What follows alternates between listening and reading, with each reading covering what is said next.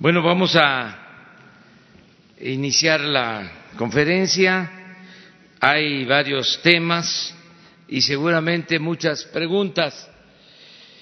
Entonces, inicio eh, comentándoles de que he decidido eh, nombrar al doctor Víctor Manuel Toledo como secretario de Medio Ambiente. Es eh, un profesional especialista en la materia. También se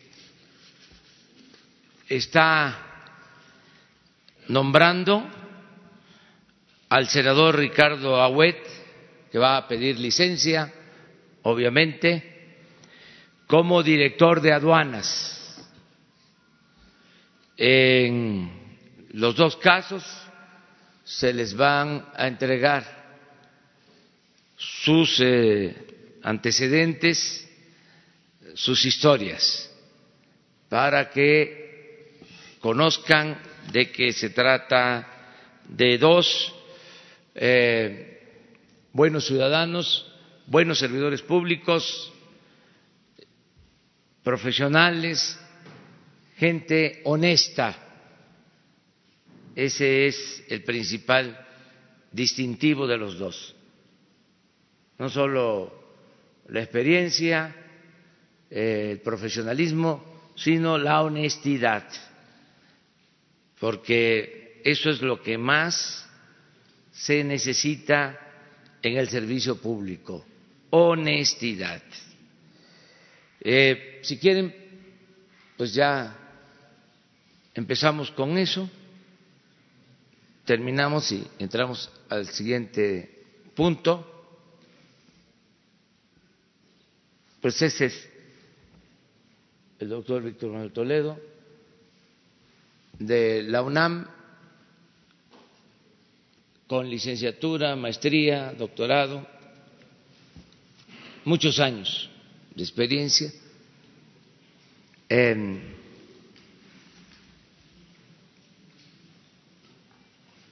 un verdadero defensor del medio ambiente.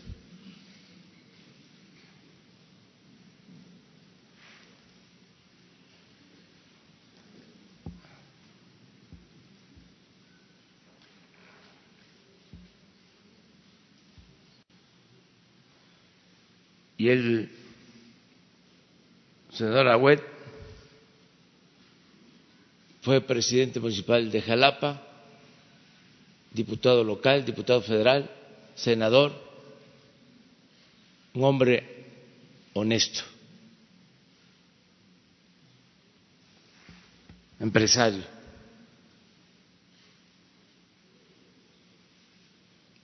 un investigador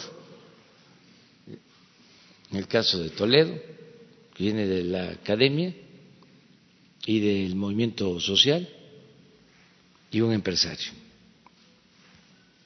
Bueno, este es un tema. Segundo tema, eh, nos fue muy bien ayer en la subasta.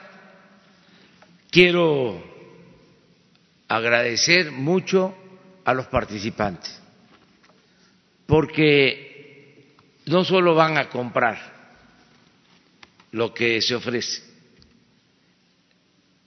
nos dio mucho gusto de que en la participación de ayer de la subasta eh, se habló de que eh, querían comprar los carros porque al mismo tiempo querían ayudar a las comunidades más pobres de México. ¿Quiénes van a recibir estos apoyos? Dos municipios pobres de Oaxaca, los dos municipios más pobres de México, que van a recibir eh, lo que se obtuvo el día de ayer en la subasta. Em, también ya se decidió, ahora les van a explicar, que cada 15 días va a haber una subasta. La que sigue es de residencias, de casas, luego de joyas y así eh, vamos a continuar con el instituto para devolverle al pueblo lo robado. Entonces, si les parece, de una vez eh, el maestro Ricardo Rodríguez les explica sobre este asunto. Eh, muchas gracias, señor presidente. Buenos días a todas y a todos. Eh, vamos a presentar los resultados de la subasta que se realizó el día de ayer en Los Pinos.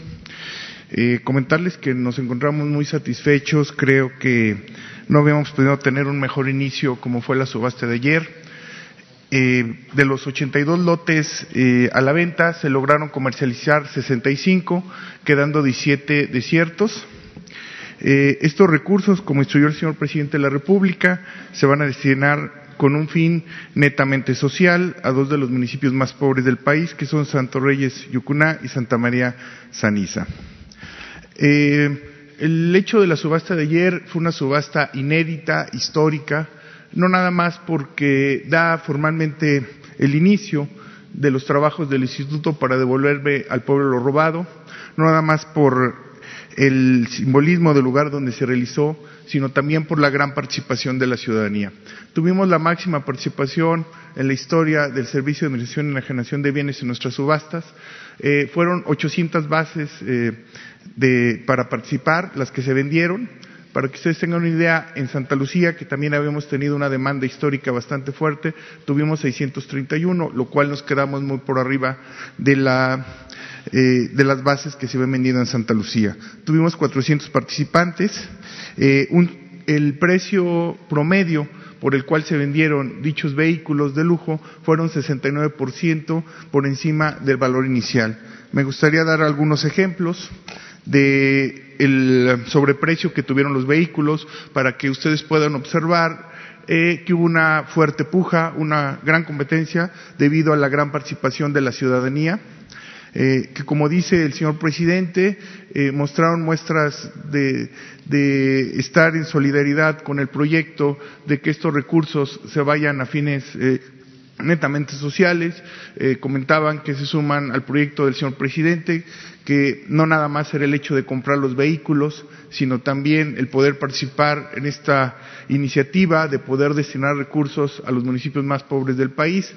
Nosotros, eh, como decía el señor presidente al inicio, agradecemos eh, la gran participación y la gran solidaridad que tuvo la ciudadanía hacia este proyecto, hacia esta subasta, y, el SAE eh, muestra su, agradecimiento a todos los participantes y a la ciudadanía en general.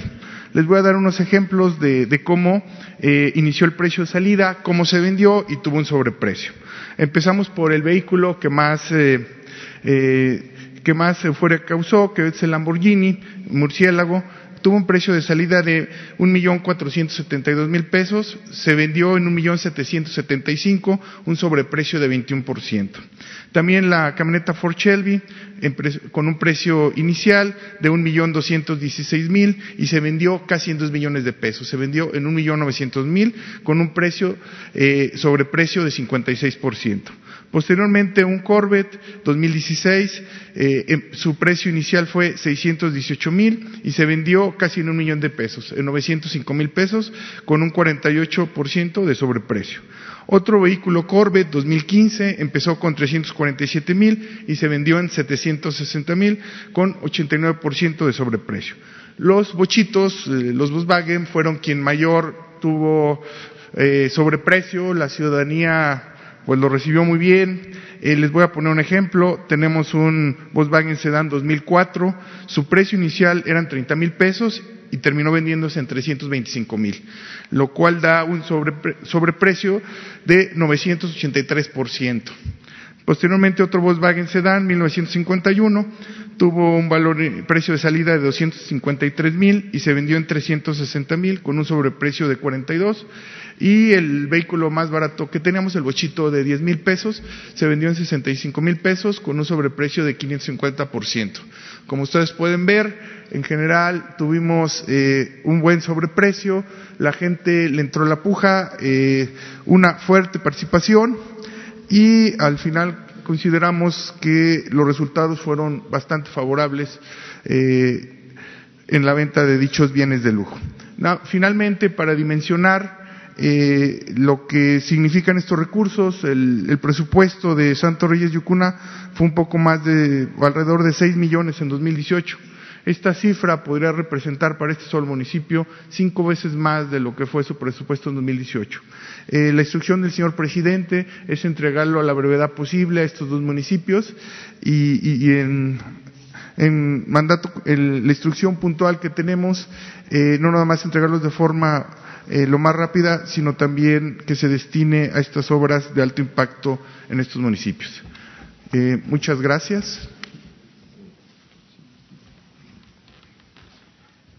El tercer tema tiene que ver con eh, el abasto de medicamentos, todo lo que se ha venido eh, informando y también eh, todo lo que se ha venido cuestionando, la polémica que se ha desatado yo nada más em, introduzco diciendo que se trata de un cambio de régimen, no de un cambio de gobierno.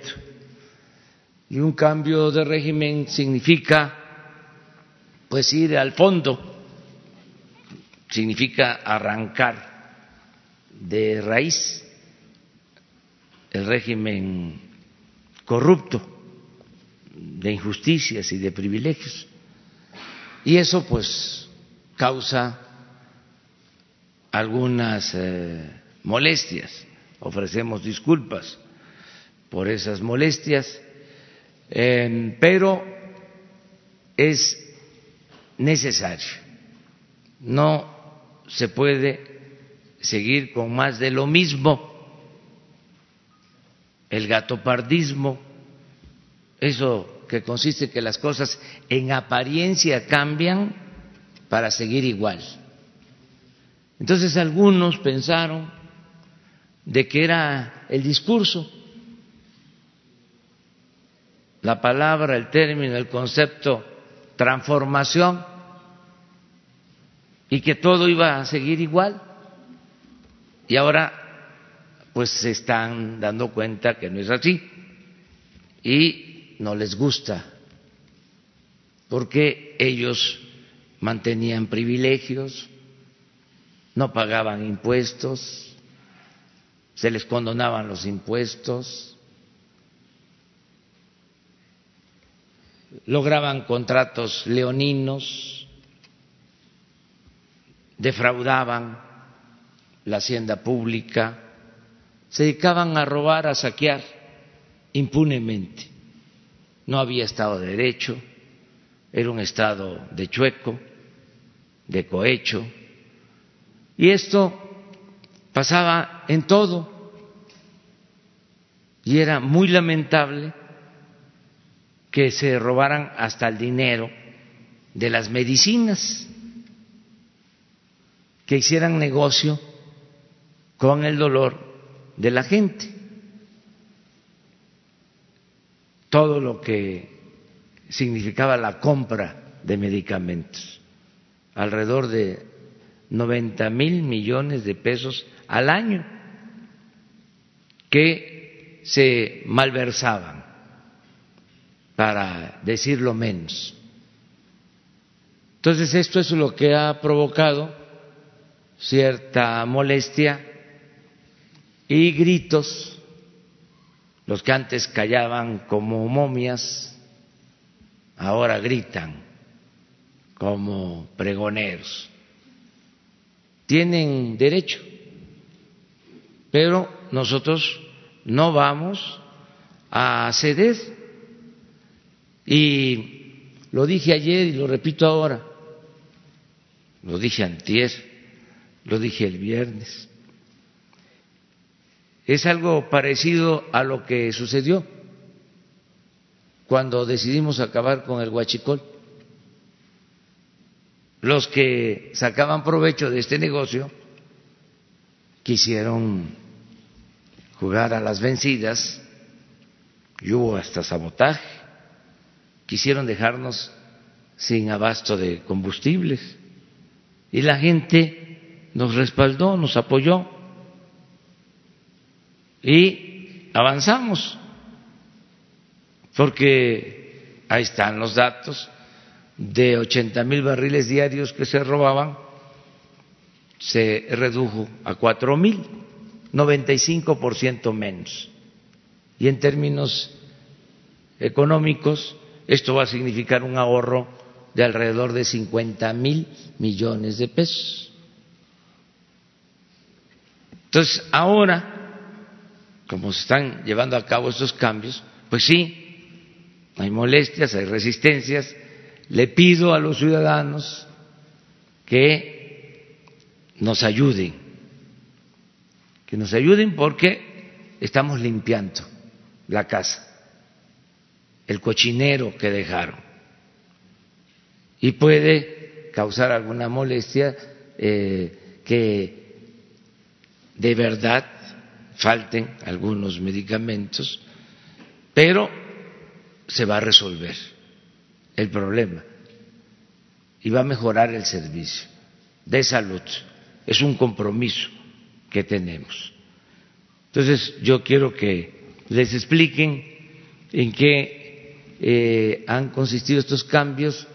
Em, quería yo que les explicaran, por ejemplo, lo que significó el abasto de medicamentos enfermos de SIDA, de cómo em, quisieron chantajearnos y especialistas, gente muy buena, ciudadanos, expertos, nos dieron eh, opciones, alternativas, nos ayudaron a atender el problema, a resolver el problema y se avanzó. Entonces me gustaría que estas experiencias se compartieran y que les explicaran pues cómo estamos enfrentando este asunto de no solo el abasto de medicamentos, el mejorar el servicio de salud pública, que está muy mal, porque lo abandonaron por completo utilizaban el dinero en, los estados como caja chica o caja grande.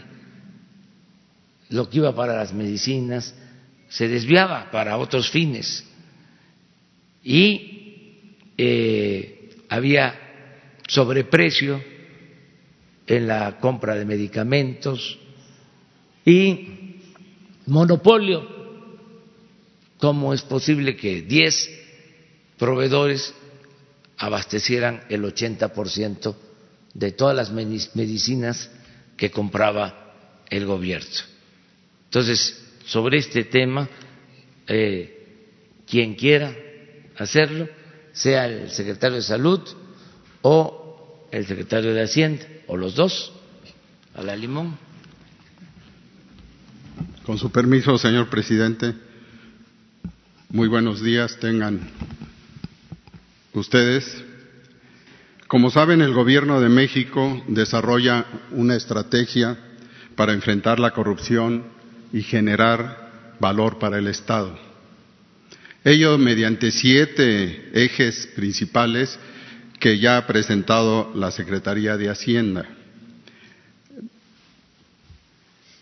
El caso de la compra de medicamentos en contra del virus del SIDA o VIH, llamados así por, como antirretrovirales por su mecanismo de acción terapéutica, es un, ejemplo excelente que nos muestra esas estrategias principales. En principio, fortalecer la planeación, desde luego consolidar, vale la pena la redundancia, las compras consolidadas, caminar por una gestión de cambio de cultura que involucra a todos, no solo a los que eh, eh, participan en la adquisición de estas necesidades, sino los usuarios también, y desde luego basado en una coordinación de unidades contratantes con la generación de un marco normativo flexible. El objetivo final es garantizar en la población, principalmente eh, sin en toda la población, pero en particular en la que no tiene este acceso a estos medicamentos y servicios gratuitos, ese abasto de medicamentos y de materiales de curación. El gobierno federal, ustedes saben, a través de la compra de medicamentos, debe planear las compras de ellos desde un año previo, y así fue, es decir, para todo el ejercicio 2019, la contratación se realizó desde noviembre de 2018. Por lo anterior, saben también que el gobierno, mediante la oficialía mayor, se encuentra realizando un procedimiento de contratación. Sí, uso el gerundio porque está está en acción para garantizar el abasto de medicamentos del segundo semestre de este año. Cabe mencionar que nunca se había hecho una compra de manera consolidada a mitad del año para el propio ejercicio. Esto es algo de lo inédito que estamos ya presentando en muchas acciones en todas las instancias desde que tomamos el, mando. Anteriormente, ante la escasez, se realizaban compras urgentes mayoritariamente desde las delegaciones del IMSS, del ISTE y hospitales con precios muy elevados, dos, tres veces o aún más de lo eh, eh, eh, conocido. La siguiente para aprovechar la compra extraordinaria para el segundo semestre de 2019, la Secretaría de Salud, a través del Seguro Popular, la instancia Comisión Nacional de Protección Social en Salud, suscribió acuerdos que lo logró con 22 entidades federativas para poder consolidar la compra y obtener mayores precios por mejores precios por mayores volúmenes. Esta nueva estrategia de contratación desde la consolidación extraordinaria para el segundo semestre y las del próximo año, han generado, como ya mencionó el presidente en su amplio y muy fino marco de referencia del tema, reacciones tanto del sector público como privado. Por ejemplo, uno de ellos, para adquirir medicamentos para el resto de este primer semestre, el Instituto de Seguridad Social del Estado de Tabasco no ha podido adquirir medicamentos, o al menos no todos, porque nadie de la industria farmacéutica ha querido abastecerlo, a pesar de que se cuenta con el presupuesto suficiente y aquí tal vez el, doctor Ursúa les analizará los detalles de que no ha faltado la, eh, transferencia de los recursos para estos fines. Eh, ¿Cuál es el esquema de contratación y coordinación a grandes rasgos? Desde luego, se, sitúan en la administración y finanzas, identificando desde un principio necesidades, la demanda, acuerdos con entidades federativas, ya mencionado, investigación del mercado y una mayor difusión a, proveedores, haciéndoles ver que ahora sí el piso es parejo y haya también la participación en este seguimiento de situación inédita a la compra abierta internacional. Eh, por primera vez, en una forma eh, directa, en enunciado siempre lo ha estado, participó la comunidad científica y médica, esta, quiero resaltarlo, participaron expertos nacionales e internacionales, se revisaron las evidencias en tratamientos terapéuticos como, también como una novedad que vamos a ver adelante. Para ello, y siguiendo las necesidades de reforzamiento de la transparencia de todo este procedimiento, se hicieron convenios, primero con la Oficina de Naciones Unidas de Servicios para Proyectos para mayor difusión a la proveeduría, trazabilidad de precios internacionales y en vía de trabajo está la firma con la Organización Panamericana de Salud, ambos con el objetivo de garantizar el abasto de medicamentos con la mayor calidad y efectividad. Eh, por el segundo semestre de 2019 se consideraron las siguientes compras estratégicas. Hemos hablado de los medicamentos, en particular voy a seguir con los antirretrovirales, está en puerta de camino lo de vacunas y patentes o fuentes únicas. Entre los medicamentos tenemos desde luego oncológicos, antibióticos, cardiovasculares como centrales y que rápidamente voy a ejemplificar. Esto desde luego, además, medicamentos genéricos y material de curación. La siguiente, por favor. ¿Cuál fue la estrategia implementada en el caso de los individuos y pacientes que viven con el virus de la inmunodeficiencia humana? La siguiente, por favor. En, en particular, quiero señalar aquellos que están en el camino de tener una resistencia a este sistema biológico de adaptación entre el huésped y el agente infectante, que en el caso del virus eh, alcanza y va creciendo, va creciendo hasta alcanzar un 10% de los individuos en este entorno. México compra como antecedente importante más de 20 fórmulas diferentes y es el país latinoamericano que compra los antirretrovirales a mayor precio según datos de la OPS. Anualmente se gastan 3.200 millones de pesos para la compra de estos medicamentos, para tratar aproximadamente 97 mil, casi 100 mil personas que viven eh, con este virus sin seguridad social. La siguiente, por favor. ¿Cuáles son los objetivos? Son tres grandes. Primero, simplificar el tratamiento. Esto fue una oportunidad, la tomamos y la estamos realizando. De este tratamiento antirretroviral, manteniendo o mejorando, mejorando diría yo, la eficacia clínica y la seguridad utilizar genéricos, que quede claro, también con eficacia internacional comprobada y sin ningún problema. Segundo, basarse en altos niveles de evidencia clínica y de salud pública en la literatura científica mundial y nacional. Y en tercer lugar, al simplificar el tratamiento, se retiran medicamentos obsoletos. Había ya cerca de seis, ocho años que estos seguían teniéndose en el mercado, vendiéndose y no sustentados en una eficacia como lo había señalado. Estas recomendaciones están alineadas a Censida y con Organización Mundial de la Salud. La siguiente, por favor. El primero y dos de mayo, resalto, fue el Día del Trabajo, pero no importa, se trabajó, en compañía de miembros especialistas en infectología, se implementó un esquema de tratamiento antirretroviral más eficaz.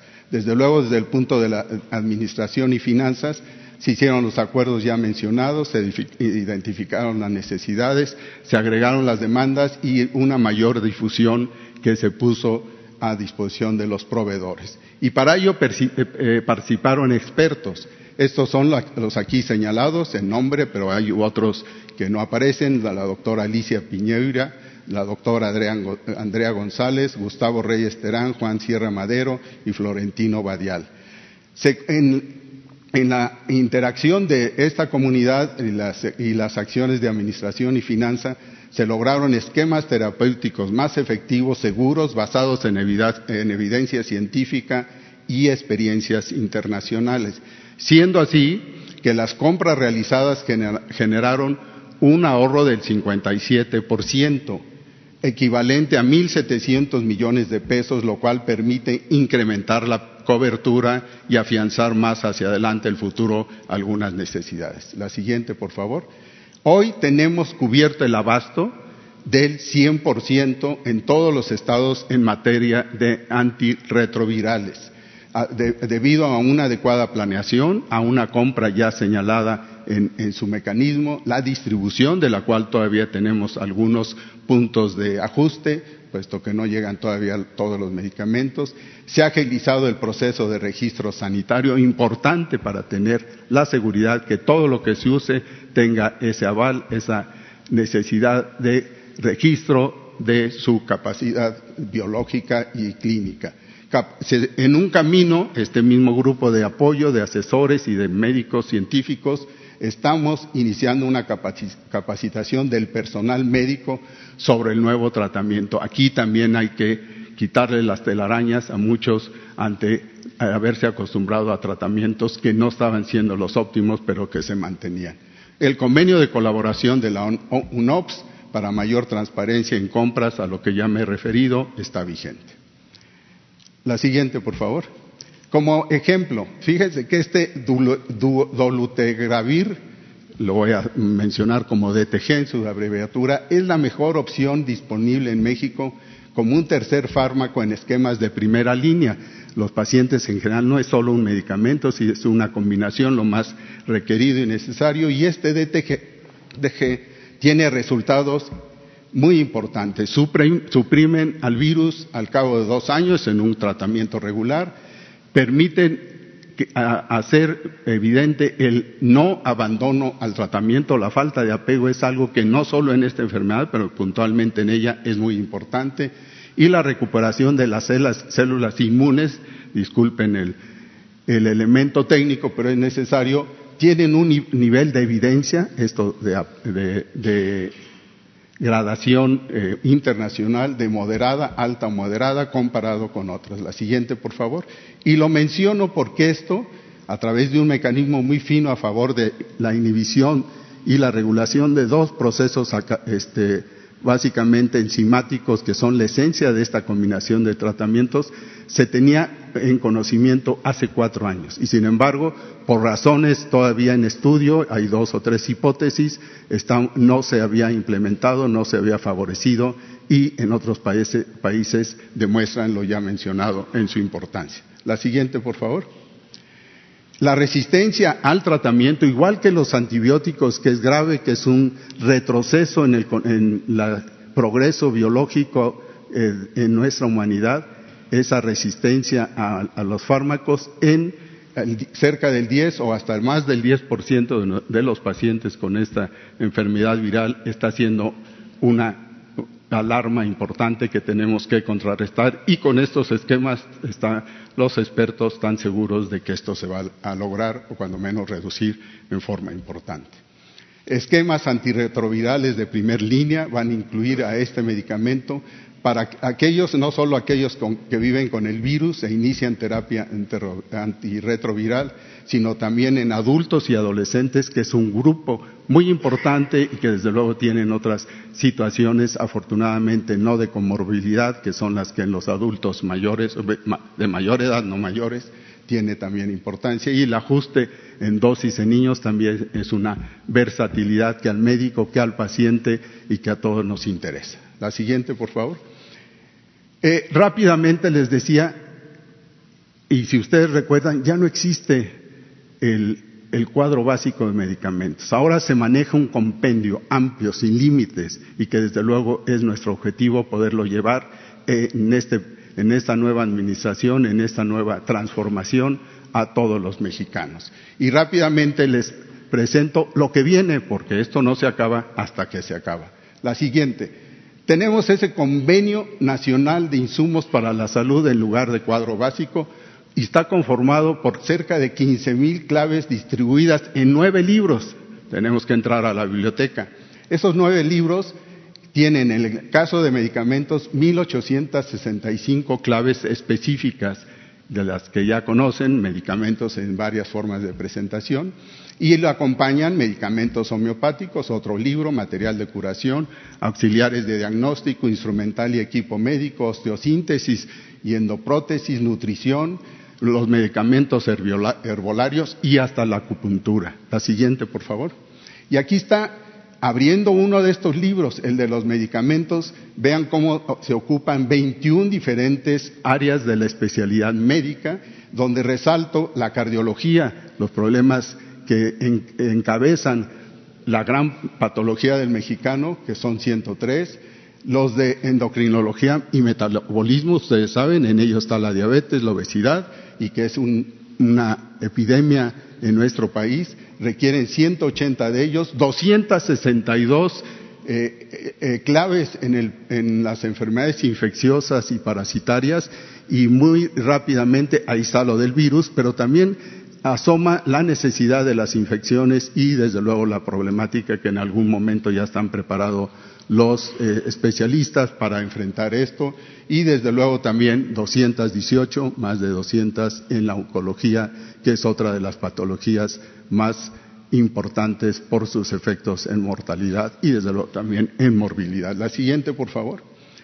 Eh, como ejemplo, Trece instituciones, consultando a ellas, a sus necesidades y desde luego a institutos y hospitales, considerando las enfermedades ya mencionadas de mayor prevalencia en nuestro país, están aquí como ejemplo de un total de 379 claves en el compendio que tienen que ser manejadas en diferentes eh, eh, variables para tener la calidad y desde luego la seguridad de su uso, con una propuesta preliminar de trabajar con 80 y una demanda que pasa al 60%, al, llega al 60% tan solo en estos grupos, en estos libros. La siguiente, por favor. Y para ello, y casi para terminar, se requiere un grupo de expertos, ya lo están, del Consejo de Salubridad General, algunos de ellos, del Instituto Mexicano del Seguro Social, la siguiente, por favor, y desde luego integrados algunos del bienestar, del Instituto Mexicano del Seguro Social de Bienestar, porque esto no solo está orientado hacia las enfermedades eh, eh, complejas, a las eh, vistas por especialistas, sino también en el, primer nivel de atención del ISTE, de SEDENA, la regulación de COFEPRIS, de CENETEC, otras instancias y desde luego esta es una combinación de expertos que se va a mantener y que se está mejorando. La siguiente, por favor. Con esto que quería yo eh, mostrarles la complejidad, la importancia y la oportunidad inédita de tener bajo estas eh, líneas de formación de una nueva estructura, de una nueva cultura para nuestra eh, necesidad de los medicamentos, como un ejemplo muy creativo, inédito, repito, y que desde luego tiene, desde mi punto de vista, el aforismo, pone en juego el aforismo de que ante un ejemplo, ante un modelo, lo más frecuente es no aceptarlo, no aceptarlo, es criticarlo y no reproducirlo. Espero que no sea así. Muchas gracias.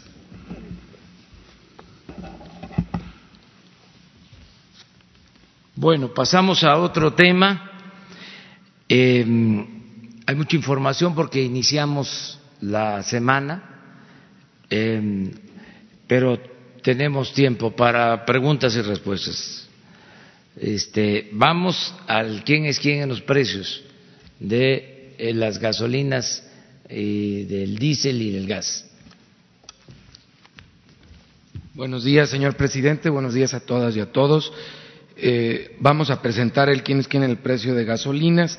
Primeramente vemos la gasolina regular y en la gasolina regular aparece es gas LP, gasolina regular. Aparecen siete gasolineras en el corredor industrial de Guanajuato. Eh, es una zona en la que se presentan los precios más altos, pero el precio más alto es en la gasolina regular de 21.60 por litro, en Nabolato, Sinaloa, en la gasolinera Isla Paraíso 408 Sur, con un margen de 300 de tres pesos nueve centavos por litro, es el lugar número seis en la, en la lista. En Abolato, Sinaloa, el precio más alto que tenemos es a 21.60 en gasolina regular. Eh, los precios más bajos en gasolina regular están en Veracruz, Veracruz, en dos gasolineras, Avenida Salvador Díaz Mirón, número 43, y Salvador Díaz Mirón, esquina Uribe a 17 pesos con 46 centavos por litro con un margen de 39 centavos por litro en la gasolina regular. Y vamos a la gasolina premium, en donde se ha mantenido por seis semanas en los primeros lugares del combustible más caro premium en la República gasolineras en Ajome, Sinaloa, con un precio al público de 22 pesos con 85 centavos por litro y un margen de 3 pesos 26 centavos por litro, mientras que la más representativa en el precio más bajo de la gasolina premium está en Veracruz, Veracruz, eh, esta misma gasolinera en Avenida Salvador Díaz Mirón, con 18 pesos 58 centavos el precio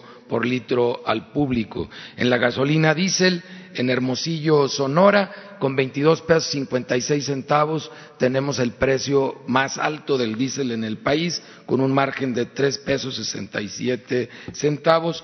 Y como representativo del precio más bajo en diésel, en Macuspana, Tabasco, precio al público 19 pesos con 57 centavos por litro y un margen de 17 centavos. Si vemos estos tres combustibles eh, ya por marca, que es la siguiente estadística, en primer lugar, vemos una tendencia en estas seis semanas a la baja, acumulada de 73 centavos del precio hacia abajo.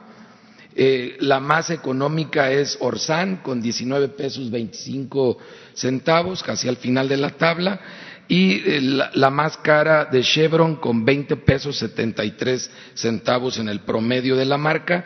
También entre las altas está Arco, pero habría que señalar que Arco estamos haciendo un ejercicio especial para ellos la próxima semana, porque la mayoría de sus gasolineras, más del 90%, están en la zona fronteriza con Estados Unidos y están en el precio que tiene el incentivo, el incentivo fiscal y tiene muy pocas fuera de la frontera, por eso se distorsiona el precio promedio de arco y estamos viendo la fórmula para presentarlo con más exactitud.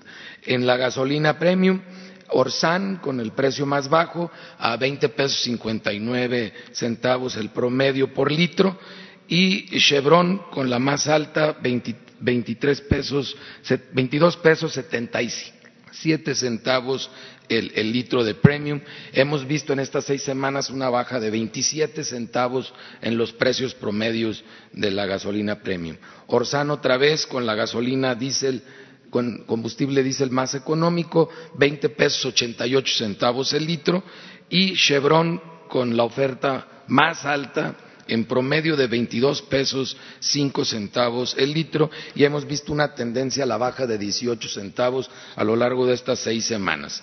En la revisión de verificación de esta semana se sortearon otra vez 125 gasolineras, 11 de ellas no permitieron la verificación, 11 salieron con problemas, 14 eh, de bombas de las 1.746 con diferencia en el litro a litro, las 11 que no permitieron verificación eran franquiciatarios de Pemex y la gasolinera que salió con la mayor diferencia de litro a litro es una gasolinera en, Ciudad del Carmen, Campeche, Servicios Ecológicos Malecón, eh, en donde en una bomba había una diferencia de menos 6 mililitros por cada, por cada litro un 6% menos. Eh, y nos vamos ahora al quién es quién en el precio del gas LP, primeramente en tanques estacionarios, representativo del precio más alto como un referente para el consumidor. En, Moctezuma, Sonora, eh, tenemos el litro a 11 pesos 45 centavos con un margen eh, de 5 pesos con 80 centavos por litro y como representativo del más económico en todo el país está en Puebla, Santiago, Mihuatlán, con un precio al público por litro de siete pesos setenta y tres centavos, un margen de dos pesos cuatro centavos eh, por litro. Estos son tanques estacionarios. Y en cilindros, que es el, producto más popular, eh, en Moctezuma, Sonora, 21 pesos con 21 centavos, 10 pesos 16 centavos de margen por kilo. Y en Comondú, Baja California Sur, 22 pesos con 22 centavos precio al público con un margen de 9 pesos 48 centavos por kilo. Y el representativo del más económico lo encontramos en Saltillo, Coahuila, con un precio al público de 14 pesos 59 centavos por kilo, con un diferencial de 2 pesos 33 centavos por kilo. Y lo vemos por marcas y por marcas podemos ver que el precio más alto lo tiene Gutiérrez Nieto con un precio promedio de 10 pesos 79 centavos por litro al público y la más económica 8 pesos con 40 centavos precio al público del grupo Tomsa. En general, el margen que tienen las gaseras en el gas eh, para tanques estacionarios es de cuatro pesos por litro. Y lo vemos por kilos para cilindros y tenemos que el más, el más alto, el más caro, es Grupo Mebarak con 19 pesos 97 centavos por kilo y el más económico grupo Ultragas con 15 pesos 92 centavos por kilo. En promedio la diferencia de precio es de 6 pesos, el margen que están teniendo en la venta del gas por kilo. Y con esto ofrecemos a los consumidores el referente de mayor precio y menor precio en el país para que puedan juzgar si la gasolinera o el que le abastece de gas LP es el que le ofrece el mejor precio en el mercado en el que cada quien está comprando. Muchas gracias, buen día. Bueno, ya estamos por terminar. Solo comentarles que em, lamentamos mucho la pérdida de la vida de cinco marinos, de un servidor público, de la Comisión Nacional Forestal, en cumplimiento de sus labores, sirviendo al país. Eh, perdieron la vida, se desplomó un helicóptero y sobre este tema, hoy a las 12 horas va a dar una conferencia de prensa. El almirante secretario eh, Rafael Ojeda para informarles sobre cómo sucedieron estos lamentables hechos, eh, darles toda la información. Ante los rumores porque es la temporada, por lo que ya explicaba, este, muy propicia a eso. Eh, lo mejor es informar, decir la verdad. Entonces, hoy eh, a las 12 horas va a darse esta rueda de prensa sobre este tema. Hemos eh, terminado en lo general y ahora sí abrimos para preguntas y respuestas. Nos vamos a ir, les tocó ahora la primera fila. Y este y empezamos contigo. Buenos días. Buenos días. una pregunta, los que llegan, eh, los que están en la primera fila llegan más temprano. Ah, bueno. Bueno, pues no nada más era una pregunta, nada. Ya. Ya mañana para los que van atrás. Buenos días, presidente. Andrea Cruz de Político.mx. Preguntarle sobre el caso de la titular de Semarnat que renunció apenas el fin de semana. ¿Qué responde bueno, a estas críticas de los cambios de su gabinete en menos de una semana? Y una segunda pregunta, nombró a un hombre, ¿va a haber algún cambio para equiparar y que haya paridad de género en ese tema del gabinete? Y una segunda, ¿La crisis ambiental que se vivió en la Ciudad de México tuvo algún factor que ver en la renuncia de Josefa González Blanco? No, mire, ya expliqué el, fin de semana. Es un caso lamentable. Nosotros eh, no tenemos derecho a fallar en nada, porque si no se tiene autoridad moral, no se puede tener autoridad política y no se puede encabezar una transformación, un cambio. Si no tiene uno ese escudo, que es la autoridad moral, la congruencia, los conservadores avasallan. Si tiene uno autoridad moral, va uno a tener autoridad política y uno a resistir y a llevar a cabo la transformación. Yo, en lo personal, quiero mucho a Josefa. Es una mujer eh, de muy buenos sentimientos y cometí un error como todos cometemos errores.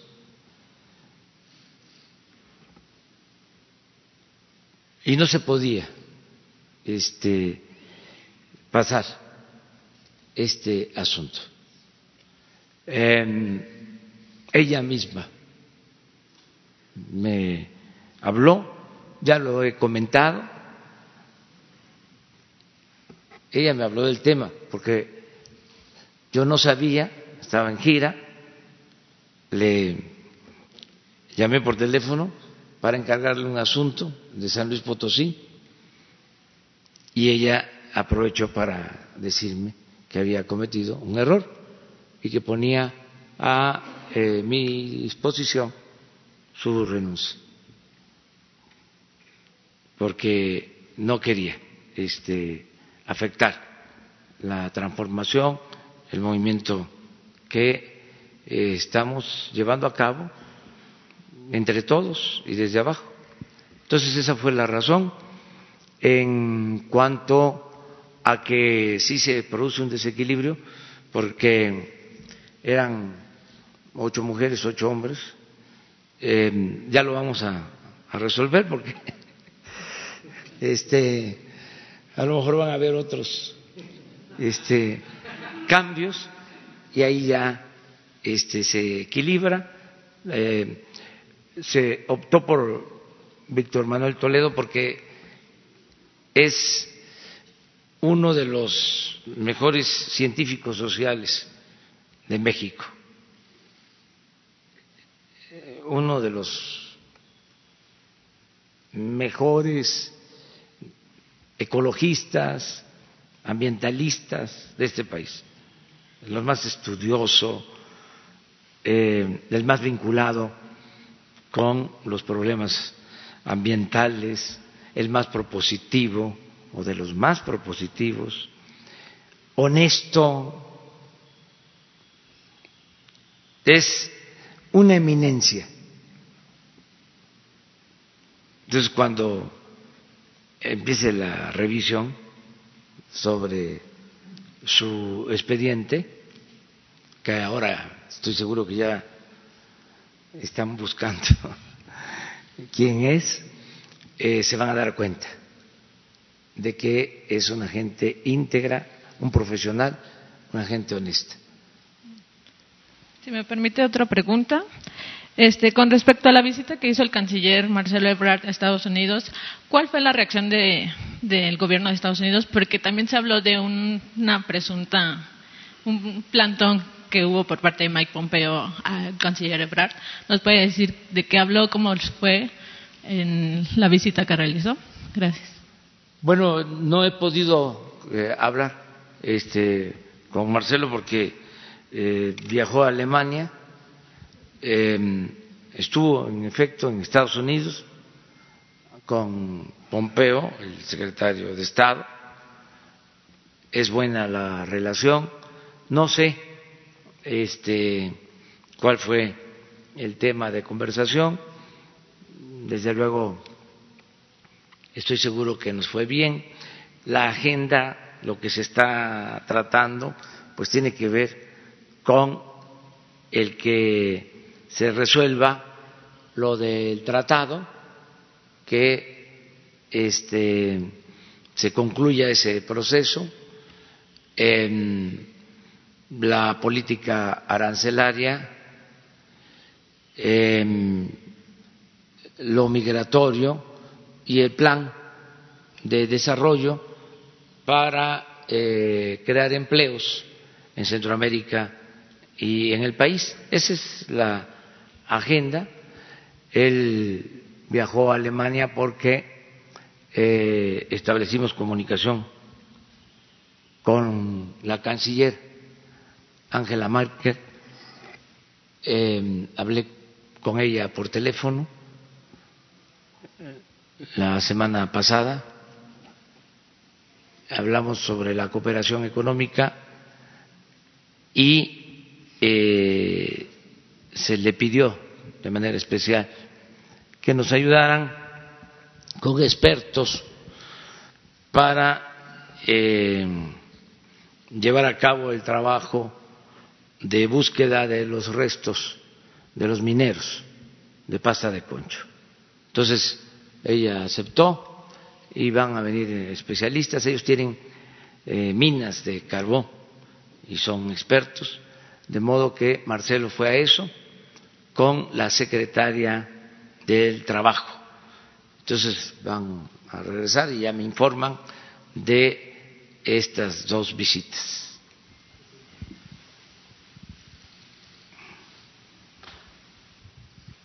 Buenos días, presidente. José Sobrevilla, de Noreste, de Veracruz. Eh, preguntarle cuál fue el criterio en el caso de Bellas Artes. Usted apeló a la tolerancia y eh, en el caso de la secretaria eh, Josefa, ¿cuál fue el criterio? Mire, este, no debemos de actuar con eh, prepotencia. No eh, debemos de eh, actuar con influyentismo. debemos de dar el ejemplo. No este, actuar igual como lo hacían los servidores públicos o funcionarios de los antiguos o de los gobiernos anteriores.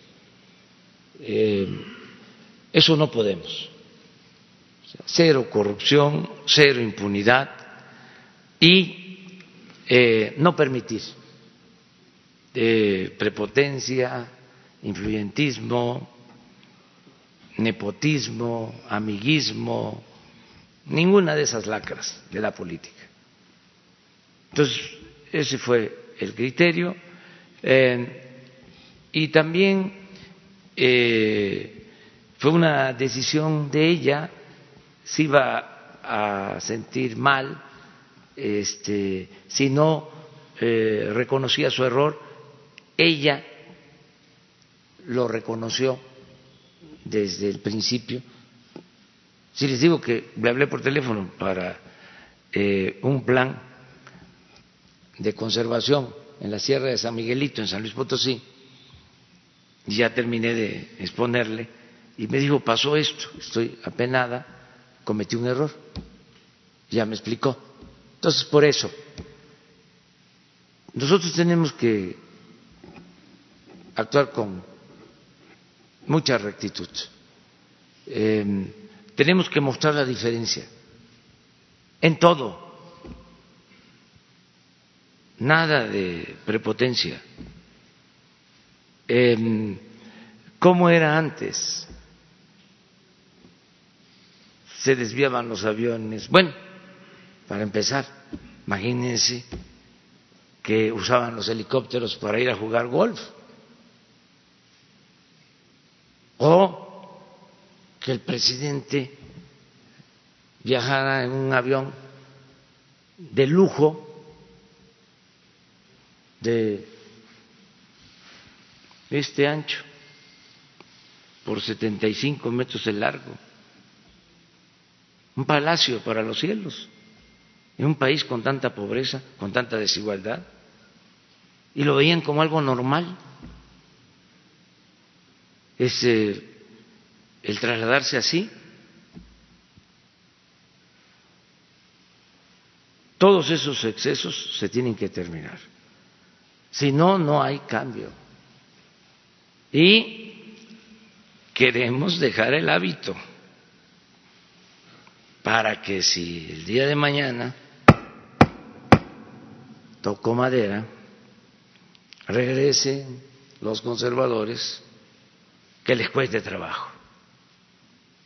A ver si la gente va a volver a permitir que el presidente se compre un avión de lujo y que todos los funcionarios anden en aviones de lujo, en helicópteros de lujo y rodeado de guardaespaldas y que regrese el Estado Mayor Presidencial y que con el cuento de que si se les paga muy bien a los funcionarios no va a haber corrupción y que por, por eso hay que pagarles 600, 700 mil pesos mensuales a los servidores públicos, entre comillas. El que quiera hacer dinero, que se dedique a los negocios privados.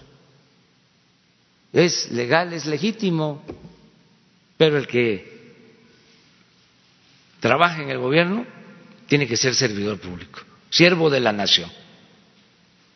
Entonces, son cambios, cuesta trabajo que se vayan aceptando, internalizando,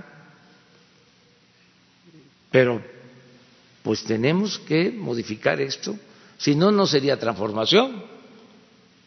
Si han habido tres transformaciones, la independencia pues sí fue una transformación. Pues después de tres siglos de dominación colonial, México se convierte en un país independiente, pues es una transformación. Otra transformación, el movimiento de reforma, la separación del Estado de la Iglesia, el definir que México es un país soberano, el recuperar de nuevo la independencia al rechazar la intervención francesa apoyada por los conservadores. Fue toda una transformación. Eh, puso a México a la vanguardia en el mundo. Y al presidente Juárez como el gran líder mundial. Yo comentaba que a Benito Mussolini le puso así su papá en honor a Benito Juárez. Y la tercera transformación pues fue la revolución la primera revolución social del siglo XX en el mundo. Entonces, si hablamos de cuarta transformación, pues ¿qué? ¿Nos vamos a quedar en la simulación? No, va a ser igual o más profunda que las tres transformaciones que han habido. Y lo más importante es que lo vamos a lograr sin violencia, de manera pacífica. Pero si eh, cedemos, si no llevamos a cabo los cambios, pues imagínense qué decepción para la gente, es una gran traición. Además, eh, política es tiempo. Ahora que tenemos el respaldo de los ciudadanos y que estamos iniciando, ¿por qué perder el impulso? Por eso va la transformación. Quisiera yo ir más rápido, más a prisa. Creo que en este año ya vamos a tener modificado eh, lo fundamental. Ya en este año eh, el cambio va a estar eh, definido, ya con sus bases firmes, que ese es el, el propósito. ¿no? no es un asunto fácil por las resistencias pero también hay muchos elementos buenos que nos están ayudando. Eh, el apoyo de la gente, que ha sido importantísimo. Lo percibo en todas las giras. Me dicen, adelante, ni un paso atrás. Este, estamos con el movimiento, queremos la transformación, queremos el cambio. Y, esto nos anima. Y también que vayamos a la transformación por el camino de la concordia, que no haya eh, tanta irritación, que no se eh, polarice mucho. La verdad que hay polémicas, pero no pasa de eso. Y es hasta bueno, porque eh, esto demuestra de que hay democracia, de que hay pluralidad. Entonces, buscar eh, ser respetuosos. Ayer leía yo a alguien que decía, eh, estoy en contra de un adversario. y al final decía, este, pero, después de todo lo que había dicho, eh, respeto lo personal y nada de racismo.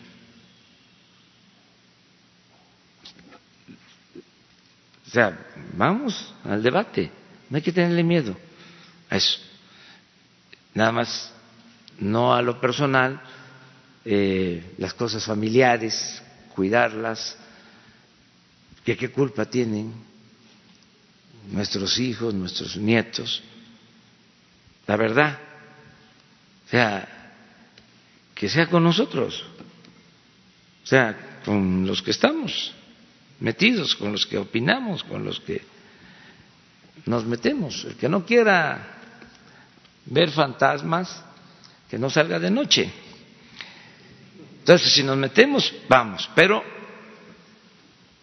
con ciertas reglas. O sea, la familia, este, no el odio, no el racismo y polemizar ampliamente. Bueno, Sin embargo, sin embargo, señor presidente, el eh, dicho la semana pasada del lámpara del periodismo no fue muy bien recibida entre un gran número de personas. Incluso el expresidente Fox lo acusó muy severamente. Mire, eh, sí fue fuerte, pero siempre ha existido el lámpara del periodismo. Esa es la verdad. ¿Saben quién acuñó esa frase? O algo parecido. No, pero no me equivoco. Creo que fue él.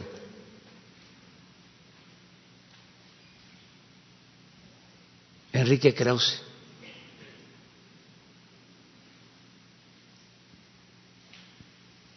Ahora sí, a buscarle. Gracias, presidente. José Hernández de Escuanto. Eh, la semana pasada la Secretaría de la Función Pública inhabilita a dos altos exfuncionarios de Pemex eh, de la administración pasadas, eh, lo que es Emilio Lozoya por 10 años por falsedad en sus declaraciones y Edgar Garrido por 15 años por la sobrecompra de la planta Fertimex. Eh, la pregunta es concisa. Bueno, a Edgar Garrido le piden que regrese 600, 620 millones de pesos. Y la pregunta es concisa. ¿Qué va a hacer su gobierno para marcar una diferencia y evitar que estas personas que roban tanto se fuguen al extranjero o hagan algo y se queden impunes? Y si nos puede comentar cómo va el tema de la compra de los carrotanques de ferrocarril. Gracias, presidente. Sí, pues son procesos abiertos. Eh, ya hemos quedado de que no vamos a consentir ningún acto de corrupción. Eh, en estos casos eran ya denuncias que se habían eh, llevado a cabo hasta poder poder legislativo y se presentaron porque eh, nosotros eh, recibimos la planta de fertilizantes. Estamos hablando de una inversión de alrededor de 800 millones de dólares, ya porque pagaron como 500 millones de dólares. Eh, hay testimonios de que la planta estaba inservible, o sea que hubo un sobreprecio. Eh, y luego se autorizó un crédito para rehabilitarla de 300 millones de dólares más. Estamos hablando de como de 800 mil millones de dólares, alrededor de 20 mil millones de pesos. Entonces, al recibir, nosotros tenemos que decidir qué se hace. Además, es un asunto a resolver, eh, porque eh, no tenemos materia prima para producir el fertilizante, la urea, necesitamos gas. Entonces tenemos que decidir si se compra el gas para operar la planta o este se vende la planta. Entonces estamos en eso. Eh, pensamos que lo mejor es operarla si ya se invirtió todo ese dinero, que es dinero público. Pero no se podía eh, darle vuelta a la hoja, es decir, vamos a echar a andar la planta sin presentar las denuncias, porque si no, nos hacíamos cómplices, corresponsables de eh, eh, posibles actos de corrupción que le va a corresponder resolver, como ya lo está este, analizando, a la Fiscalía General de la República. Entonces, eso es lo que se está haciendo. Y esta autoridad es la que va a decidir sobre los responsables, la devolución del dinero o lo que procede en este caso. La eh, Secretaría de la Función Pública que tiene funciones em, de otro tipo, lo que hizo fue inhabilitar a funcionarios. Pero el asunto está en la Fiscalía General. Sobre los carrotanques, perdón, presidente. También es un proceso que se le da seguimiento. Este, no lo vamos a dejar. Eh, están juzgados, eh, pero pues aquí se va a estar transparentando. Una de las cosas importantes ahora es que eh, hay esta transparencia y esto pues este eh, sirve para que los jueces eh, lo piensen. Que no es que pasó inadvertida una resolución sino se le da eh, la razón a un corrupto o el fallo este, significa impunidad, pues aquí va a aparecer se, quién fue el que lo hizo, qué autoridad, qué juez. Son libres, pero pues también existe el derecho a la información y a la transparencia. Entonces, saber cómo actúan las autoridades, todos, todos estamos este, obligados a informar.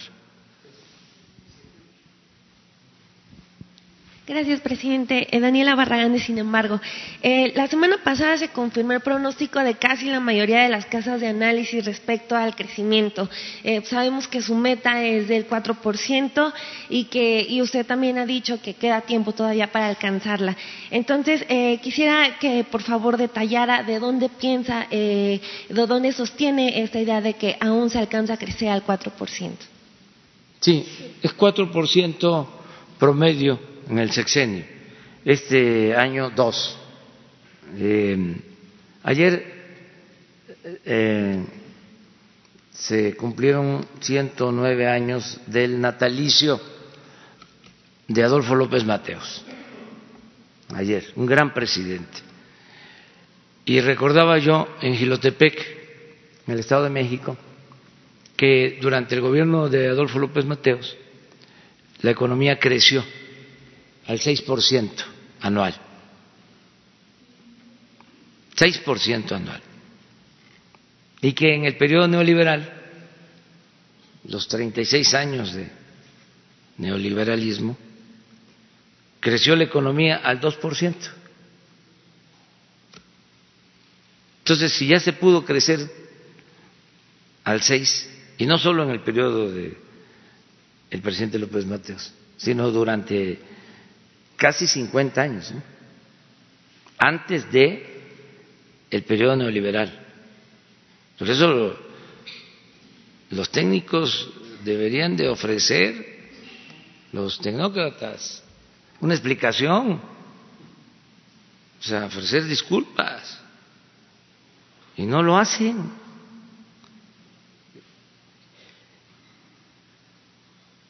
Entonces, si ya se creció al 6 y en el periodo neoliberal al 2, pues nosotros estamos planteando el 4, ni siquiera el 6, el 4. Dicen que no se puede. Nosotros estamos sosteniendo que se va a lograr. Esa es eh, la apuesta. Y este año el 2. Y eh, va bien la economía porque está creciendo la inversión, sobre todo la inversión extranjera eh, se está apreciando el peso, no tenemos problemas de inflación, hay confianza, sobre todo de inversionistas extranjeros, que tienen buena información de lo que está sucediendo. Y como ya no va a haber la variable, como dirían los tecnócratas, de la corrupción, pues esto nos va a ayudar mucho.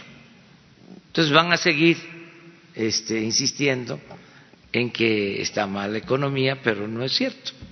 Vamos bien, eh, se están creando empleos, ha mejorado el salario y cada vez va a haber más bienestar en el pueblo.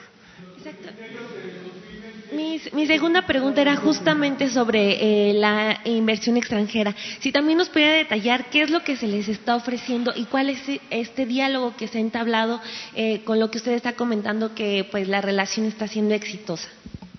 Mire, eh, ayuda mucho el que nosotros desde el inicio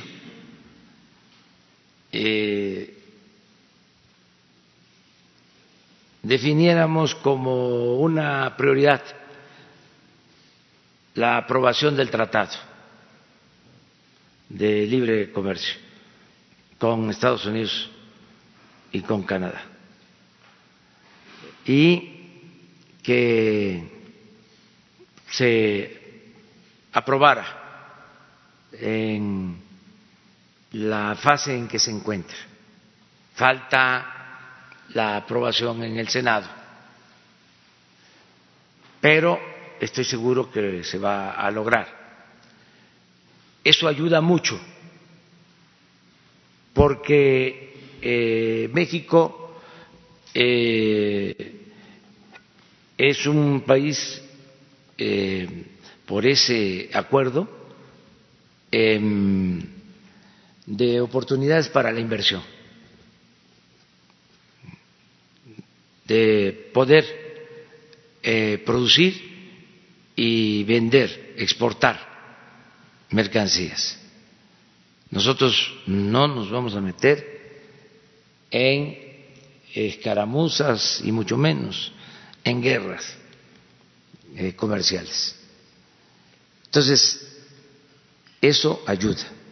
Por ejemplo, ayudó mucho el que se quitara el arancel en el acero y en el aluminio que se produce en México. Todo esto eh, es eh, pues eh, un incentivo para la inversión. No puede haber empleos si no hay inversión. Eh, y está creciendo la inversión y está creciendo el comercio exterior. Además, tenemos finanzas públicas sanas, no tenemos déficit, van bien las cosas. Pero bueno, así como eh, sentimos que los que no nos quieren quisieran que nos fuera mal y por eso eh, apuestan todos los días a que no va a haber crecimiento, a que va a fracasar nuestra política económica, pues así también nosotros no queremos eh, echar las campanas al vuelo. tenemos que actuar con prudencia. Pero lo cierto es que vamos bien. Eh, en variables macroeconómicas hay equilibrios y lo mismo en la economía y de manera muy especial, algo que nos preocupa y nos ocupa, el que vaya bien la economía popular, la economía familiar, eh, el que no haya gasolinazos, el que se mantengan los precios eh, de las gasolinas, del diésel, del gas, el que haya ingresos, el que haya empleos, el que se atienda a los jóvenes, todo eso es lo que más nos importa. Isabel. Gracias, buenos días a todos. Eh, dos preguntas eh, inicialmente. Eh, si nos pudieran detallar el caso de Tabasco, de las farmacéuticas, en donde no han querido venderles estos medicamentos que detallaron en la primera parte de la eh, de la conferencia del día de hoy. Esta acción justamente en su tierra, presidente, lleva una dedicatoria especial, sobre todo porque dice usted de los que no quieren que le vaya bien a México. Llama, llama la atención, ¿habría alguna normatividad que se está violando, algún tipo de procedimiento? Está el titular de la Profeco, no sé, la Secretaría de Economía, ¿qué tendría que hacer? Esto por un lado. Y por el otro, presidente, eh, la semana pasada le preguntaba yo durante la gira en Veracruz eh, si era la única renuncia que había recibido por parte de Germán Martínez y usted cierra la entrevista ahí en plataforma en el aeropuerto de Veracruz diciendo eh, sí, pero van a venir más y se ríe. Después, pues ya sabemos lo que pasó, ¿no? Germán Martínez y ya después la titular de Semarnap. Y ahora dice usted también, eh, pudiera haber más por aquello de la equidad de género, ¿no? Eh, ¿Vienen más renuncias? Usted tiene ahí sentado aparte de su gabinete. ¿Cuál es el mensaje fuerte y claro para todos los que están trabajando usted en la cuarta transformación? ¿Cómo, no, eh, ¿Cómo lograr que no pierdan el impulso y el llamado fuerte y claro? Esto por otra parte, si me lo permite, después otras dos preguntas. Sí, pues este, somos servidores públicos. Este, el único jefe que tenemos eh, el único amo es el pueblo. Entonces, si no estamos eh, a gusto eh, sirviéndole al pueblo o no les estamos sirviendo bien, pues hay quienes quieren ayudar este, en la tarea de transformación.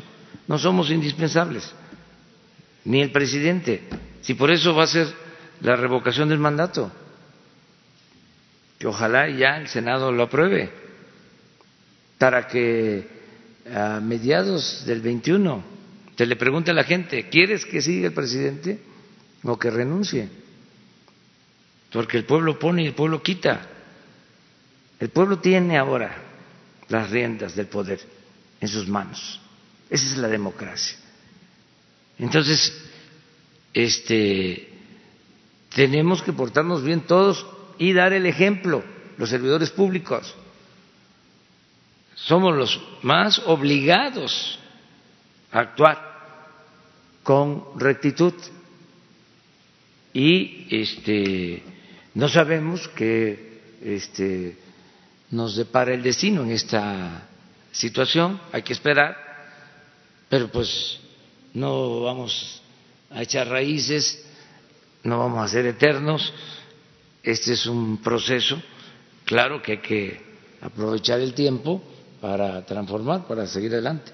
Acerca de lo de las medicinas y de la negativa a venderle eh, a una institución de salud en Tabasco, no tenía yo la información, pero aquí el doctor Alcocer puede hablar de esto.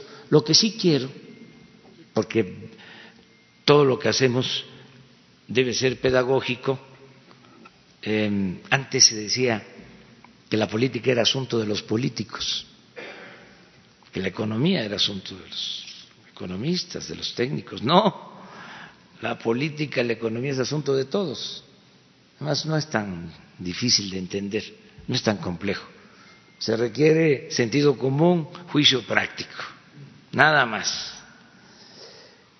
Lo que sí eh, es importante que la gente sepa es que eh, los medicamentos están clasificados y hay lo que le llaman claves, que son como pues las fórmulas o las marcas, las claves. ¿Se acuerdan ustedes que aquí cuando hablábamos del huachicol, este, un técnico habló de la molécula y no sabíamos qué era, ¿no? Y no era más que la gasolina, pues. Eh, este, pues las claves. ¿Cómo era el modus operandi de la corrupción? O uno de los modos operandi de la corrupción en la adquisición de los medicamentos. Y ustedes seguramente van a investigar. Eh, se hacía una licitación, incluso una compra consolidada de 1.500 claves. Se ponían de acuerdo y nada más vendían mil y quedaban 500 sin eh, compromiso de venta. ¿Para qué? Para que se compraran esas 500 por urgencia ya sin ningún control. Y por esas 500 se pagaban dos, tres veces más.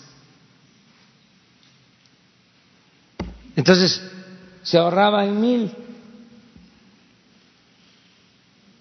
10%, 20%, pero en las 500 que no se ofrecían y que eran tratos directos, ahí se perdía la hacienda pública, el presupuesto público, pues perdía 200, 300 por ciento. Eso sí, este, sucedía mucho. Entonces, por eso el predominio de unas cuantas distribuidoras de medicamentos o proveedores de medicamentos, un modus operandi. Nada más que eh, estamos hablando de la corrupción o de los delincuentes de cuello blanco. Porque otra de las cosas que debemos de tener muy presente es que todo esto se toleraba, pero además no se perdía ni siquiera la respetabilidad, se veía normal. Entonces se acusaba de ladrón al que se robaba una bolsa en el mercado y a los que se robaban cientos, miles de millones de pesos, hasta se les eh, hacían honores, no perdían su respetabilidad. Entonces tenemos que acabar con la corrupción y estigmatizar a los corruptos.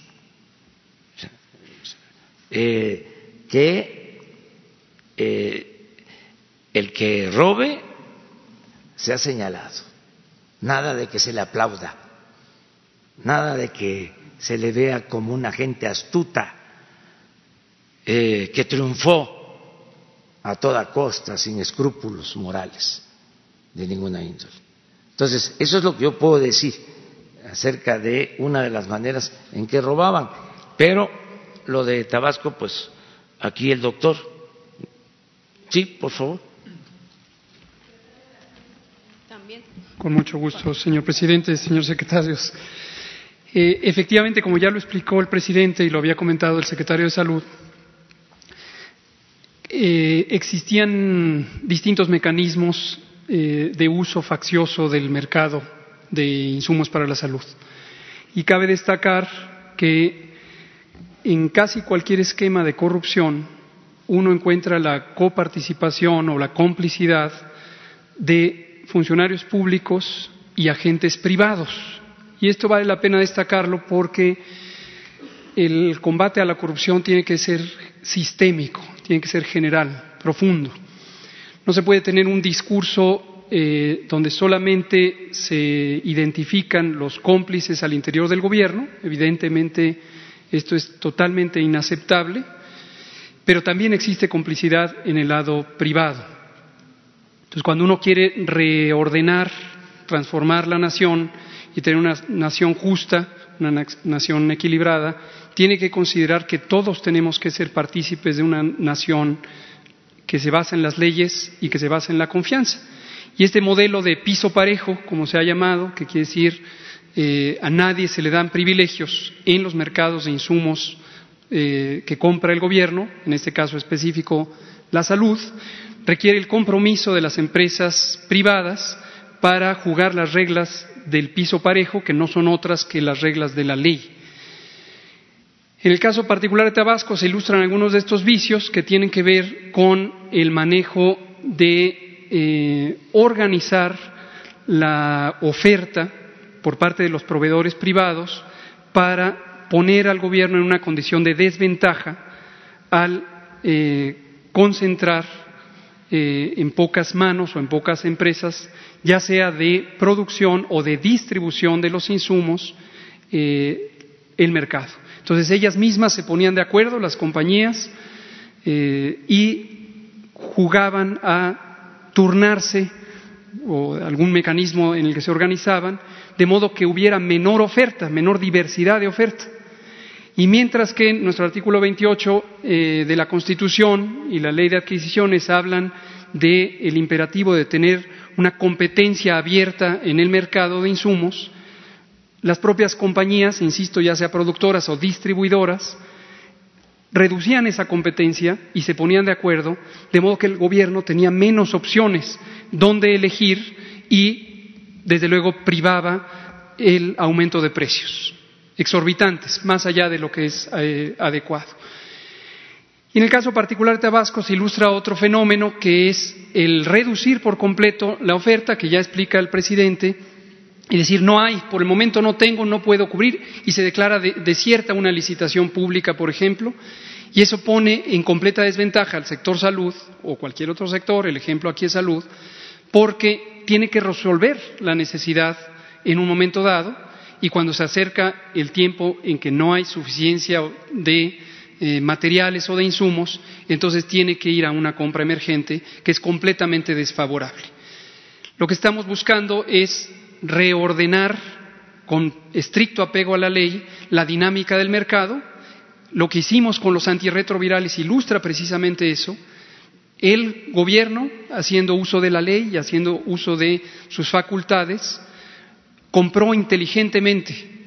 Y en lugar de dispersar la demanda de antirretrovirales, la concentró con un criterio médico de optimización, de lograr mejores tratamientos, más modernos, más efectivos, y además eso redundó en tener aumento de volúmenes por cada clave y poder negociar mejores precios, y en este caso con reducciones eh, superiores al 50%. ¿Tiene la cifra de cuánto eh, dejaron de percibir estas empresas por no comprar, eh, no permitir esta compra?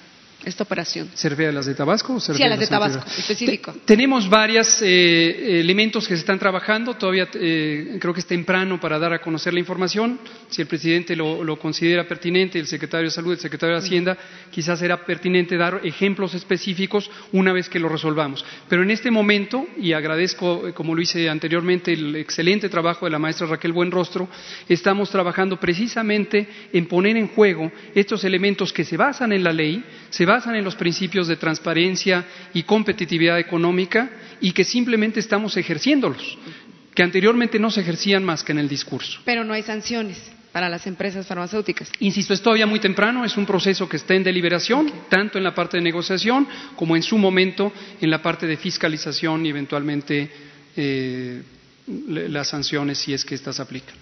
Presi- precisión, solo una precisión. ¿Por qué solo se lograron acuerdos con 22 estados y no con las 31 entidades de la República? Respecto a compras.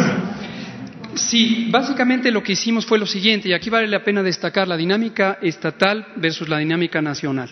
Algunos insumos para la salud es muy factible eh, comprarlos de manera central y esto nos permite precisamente estos esquemas de concentración de la demanda que a su vez eh, permiten eh, mejores negociaciones.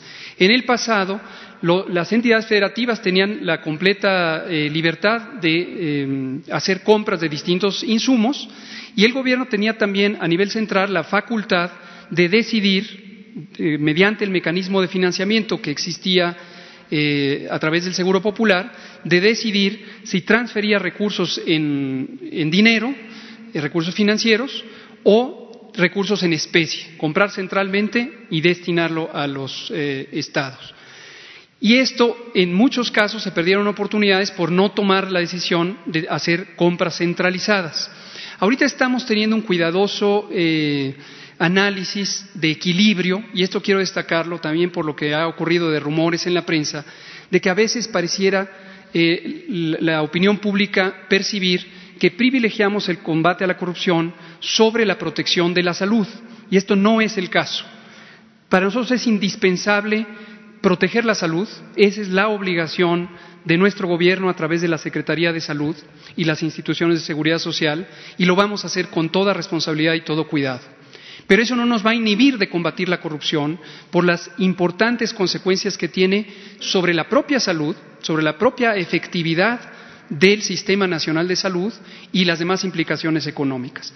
Entonces, en algunas eh, situaciones en donde hemos calculado que es pertinente por razones de eficiencia en el proceso de adquisiciones o porque hay existencias o, o porque hay contratos previamente establecidos que permitirán la adquisición de los bienes, los estamos continuando, pero nuestro impulso mayor es a lograr un esquema de muy buena coordinación con los gobiernos eh, libres y soberanos de las entidades federativas bajo la rectoría de la Secretaría de Salud en uso de sus facultades legales. Eh, Presidente, en el tema, el tema de seguridad, hoy Grupo Imagen Multimedia eh, publica datos del Secretario Ejecutivo de Seguridad, de Seguridad Pública, en donde se resalta que eh, se ha incrementado el uso de armas de fuego en el país, sobre todo en la parte de los delitos eh, de homicidio y también de lesiones. ¿Qué se está pidiendo eh, o qué se está haciendo por parte del gobierno de las distintas autoridades para evitar esto, para frenar esto? ¿Cuál es la estrategia? Y si derivado de los hechos de violencia que ocurrieron en Michoacán en los últimos días, eh, sería prácticamente inminente la llegada de la Guardia Nacional, eh, no sé si a todo el Estado, pero sí a una gran parte. Entiendo que hay empresarios que ya lo están pidiendo y que el secretario de Seguridad, eh, Alfonso Durazo, pues lo está considerando seriamente. Gracias. Sí, este, miren, así como el tema de salud, que es complejo, porque eh, quedó eh, muy mal, o sea, es una mala herencia. Eh, así también el otro problema serio es el de la inseguridad, o sea, de los grandes y graves problemas nacionales. Entonces, estamos trabajando todos los días en los dos y en otros, pero pues eh, ya eh, echamos a andar, por ejemplo, el plan anticorrupción y va bien, a pesar de el jaloneo. Eh, la austeridad va bien. Les diría que vamos bien en lo educativo, muy bien en los programas de bienestar. O sea, ahí va, eh, marchando. Acabamos de hablar de la economía. Pues ahí están los datos macroeconómicos. Bien. Crecimiento, ahí va. Hay confianza, está llegando la inversión. Eh, lo educativo, bien. Hoy me vuelvo a reunir con la CENTE, me reuní con el CENTE, eh, estamos eh, buscando un acuerdo para mejorar la educación. Les diría, va por buen camino. Eh, este tema de salud, muy complicado, ya se eh, orientó eh, hacia una solución definitiva. les hablaba de que se va a crear el Instituto de la salud para el bienestar, para atender a la población abierta y se va a fortalecer el seguro, eh, el ISTE para los derechohabientes y vamos a tener en el sexenio uno de los mejores sistemas de salud del mundo. Ese es el propósito. Eh, gratuito, atención médica, medicamentos gratuitos, eh, ahí vamos. Eh, por ejemplo, este cuadro que ponían de las medicinas también eh, ya tienen instrucciones, tanto el secretario de Hacienda como el secretario de Salud, la oficial mayor de Hacienda y el secretario de Relaciones Exteriores. ¿Para qué? si hay dificultades, si este, en adquisiciones y quieren eh, bloquear, nos vamos al mundo a comprar los medicamentos. Eh, estamos ya eh, resolviendo y poco a poco han ido eh, este, cambiando de parecer, se va avanzando, pero si vemos que no hay eh, voluntad para ayudar, porque son muy buenos para el discurso, para la demagogia. Me gustó mucho lo que dijo el doctor, este, que es un buen profesional de la medicina, de que esto no solo tiene que ver con el sector público, tiene que ver también con el sector privado. Entonces, había la idea de que el corrupto el funcionario o solo el funcionario. Claro que el corrupto es el político, el servidor público, el administrador, pero también el que lo sonsaca, el que lo soborna, el traficante de influencia. Entonces, entonces eh, eh, se está eh, viendo esto, o sea, eh, y pensaban de que iban a poder. Eso es lo del huachicol que les decía. Entonces, si, si hace falta, eh, se va Marcelo con el secretario de Hacienda y con el secretario de Salud a comprar los medicamentos para todos, para todos. Y también que quede claro, este es un gobierno humanista. Nosotros no vamos a dejar sin medicamentos a los enfermos. Eso tiene que ver con el conservadurismo y con la perversidad de estos corruptos que quisieran mantener este régimen, porque también eso este, lo usan en el cuestionamiento.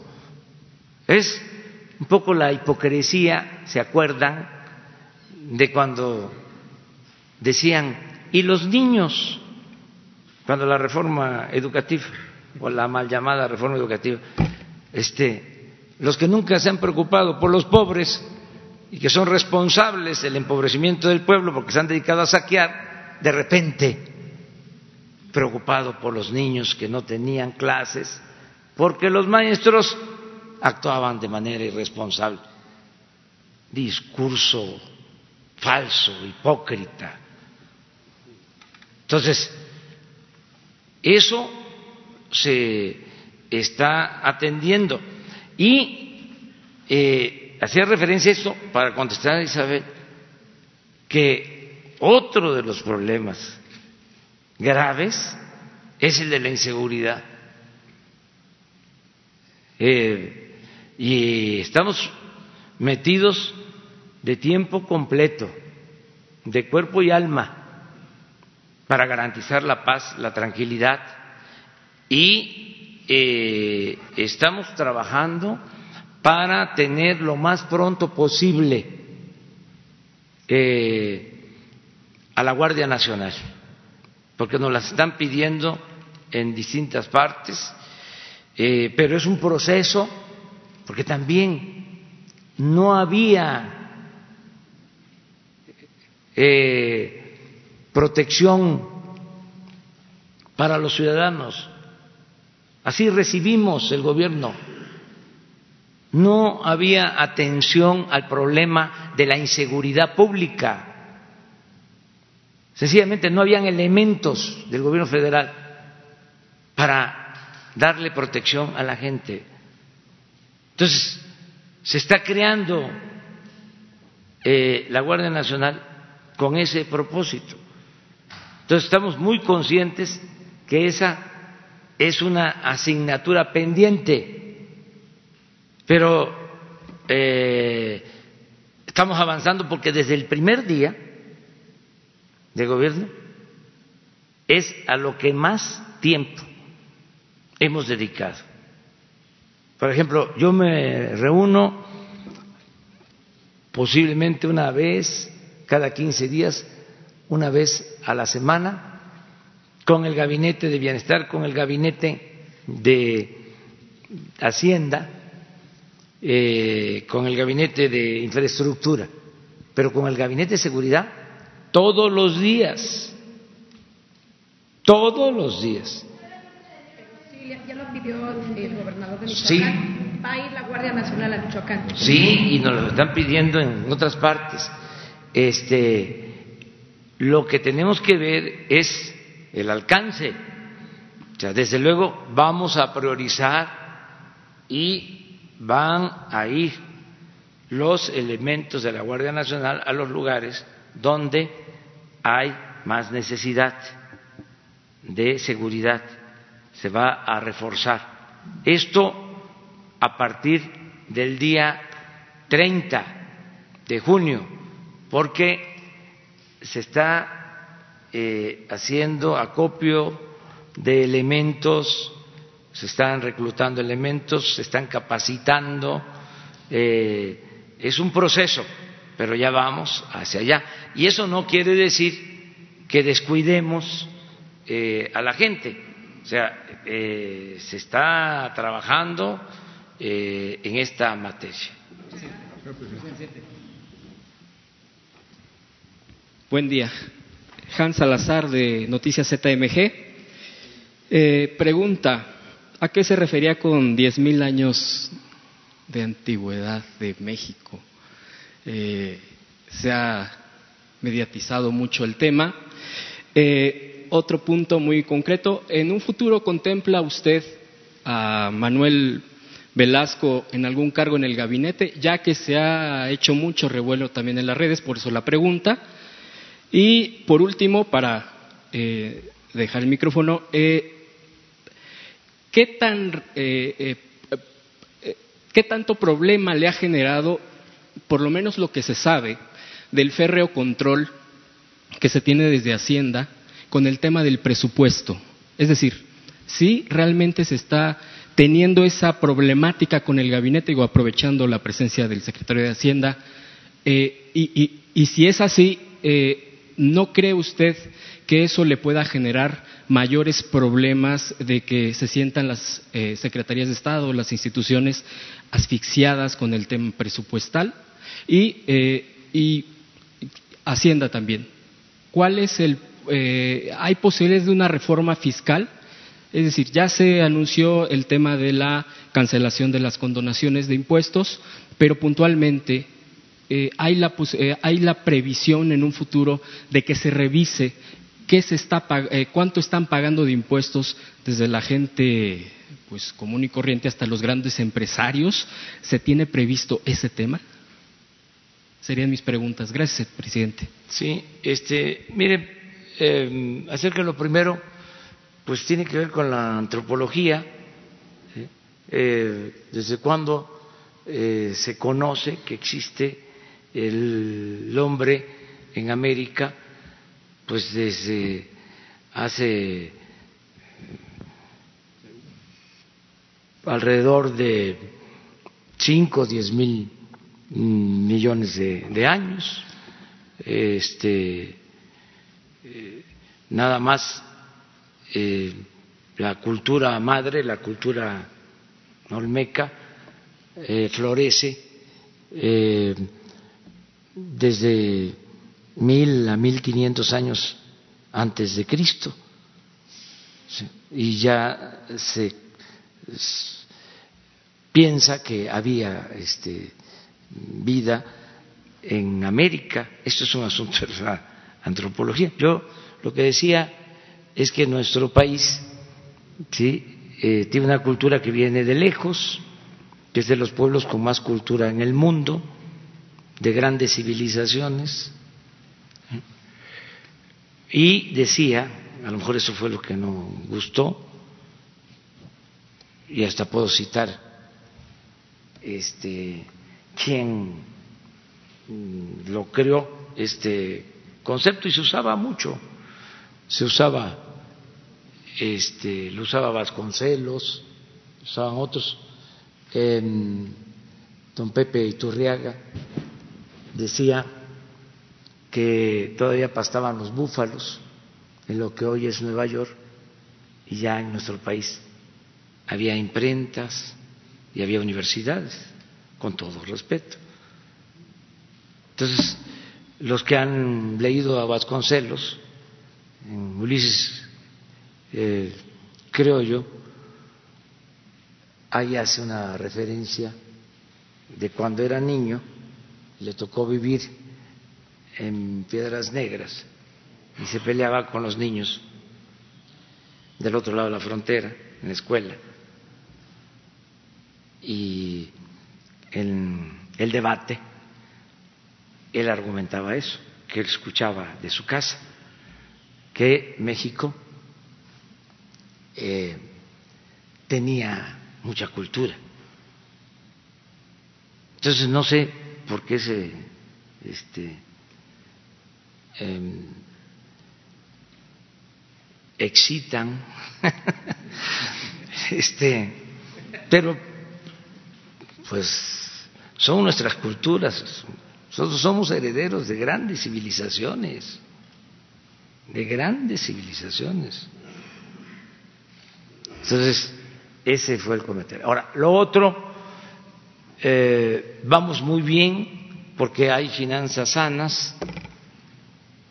Eh, malo sería que estuviésemos eh, gastando más de lo que ingresa eh, a la hacienda pública. Pero no, este, está muy bien la recaudación y el gasto es este, moderado porque hay ahorros, estamos ahorrando bastante. Entonces no va a haber problema y se debe de entender esto. Afuera se entiende muy bien, me lo dice la gente. Desde antes me decía, no nos mande dinero por el gobierno, apóyenos de manera directa, que venga el apoyo directo, porque se lo clavan, porque no nos llega. Por eso también hay protestas porque había una red de intermediarios que recibían dinero para repartir y eso se terminó. Entonces, la gente lo entiende bastante bien y están llegando los apoyos. No es un asunto fácil porque hay que hacer censos, hay que identificar a los beneficiarios, Ahora, por cierto, les voy a presentar, porque otro asunto, ¿no? Es el de las becas. Y les quiero presentar el programa de becas, de cómo va, para que vean cuántos niños se están beneficiando con las becas. Niños pobres, que no recibían nada. Desde lo que eran las estancias infantiles, ¿cuántos están recibiendo? Los de primaria, secundaria, preparatoria, la universidad, todo el programa de becas se va a exponer, porque hay la idea de que se están quitando las becas, hay más becas que nunca, pero eh, hace falta información. Entonces, vamos a dar toda esta información. Lo demás, eh, acerca de las personas, pues yo no me meto en eso, es, este, eh, diría, la opinión de cada quien.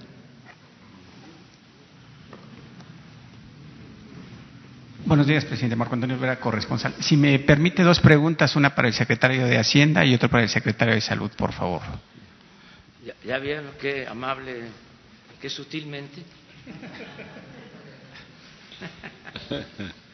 Buenos días, secretario. Eh, el próximo miércoles llega a México la mm, directora gerente del Fondo Monetario Internacional, la francesa Christiane Lagarde. Y con ello, bueno, México tiene una deuda de 180 mil millones de dólares, más menos, conseguidos por los gobiernos desde Salinas hasta Enrique Peña Nieto. Con ello, México se coloca como el mayor país de deuda externa en América Latina. ¿A qué viene la presidenta del Fondo Monetario Internacional? México eh, tendría otro préstamo de ese organismo internacional, viene a asesorarnos cómo va la economía de México o si el país tiene alguna pendiente por pagar esos intereses al organismo del FMI. No, no, no. Eh, Madame Lagarde viene porque quiere conocer México, le gusta mucho México, respeta mucho a México. Nosotros no le debemos un quinto al Fondo Monetario Internacional.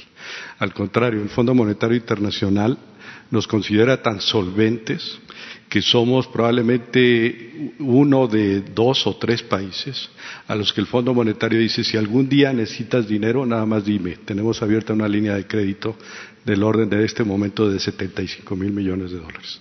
Si eso le pone lo que tenemos en, reservas internacionales, se dará cuenta que nuestra situación es bastante sólida. No, al contrario, no le vemos nada, este, pero, pero pues viene a saludar y viene, tengo entendido que viene de hecho a un evento sobre todo de mujeres, porque a ella le interesa mucho fomentar la participación pública de las mujeres. No, yo, te contesto. No, no, no, no vamos a solicitar nuevos créditos. No se va a endeudar al país. Este, estamos bien. Em, Y, eh, ¿qué otra cosa? Si teníamos, bueno, ya acaba usted de decir que sí, que, estamos bien y que no vamos a Sí, solicitar no. ningún crédito. Y si usted tendría, pese a que viene una actividad de mujeres, si usted tendría un acercamiento en, ese, en esa llegada. Es probable que este, se dé un encuentro. Eh, no sé si se confirmó eh, una entrevista, sí, me dicen que sí. ¿Qué le va a plantear, presidente? No, yo voy a escuchar eh, y desde luego a explicar cuál es eh, la nueva política económica en el país. Eh, pero ella es bien recibida, sin este, que tengamos ningún problema con la directora de este organismo financiero internacional. No, afortunadamente, eh, requerimos mm, apoyo del Fondo Monetario Internacional. Este, no hay que decir de esta agua no he de beber porque no sabemos. Pero afortunadamente no necesitamos de apoyos financieros.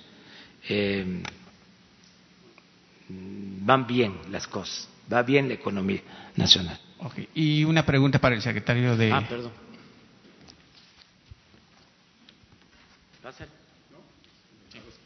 Eh, secretario, hoy con el tema de la escasez de medicamentos y demás, eh, sobre esa eh, línea, en México eh, no hay un registro exacto de cuántas clínicas o consultorios existen privados, porque se podría decir que abren tres, se, clausuran tres y se abren diez.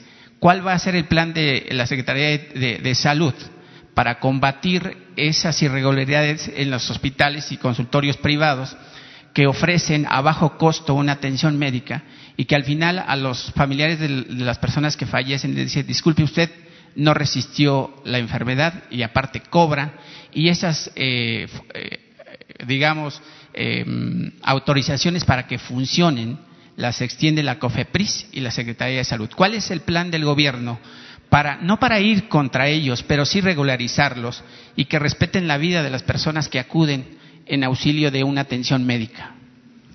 Sí, es una pregunta pertinente.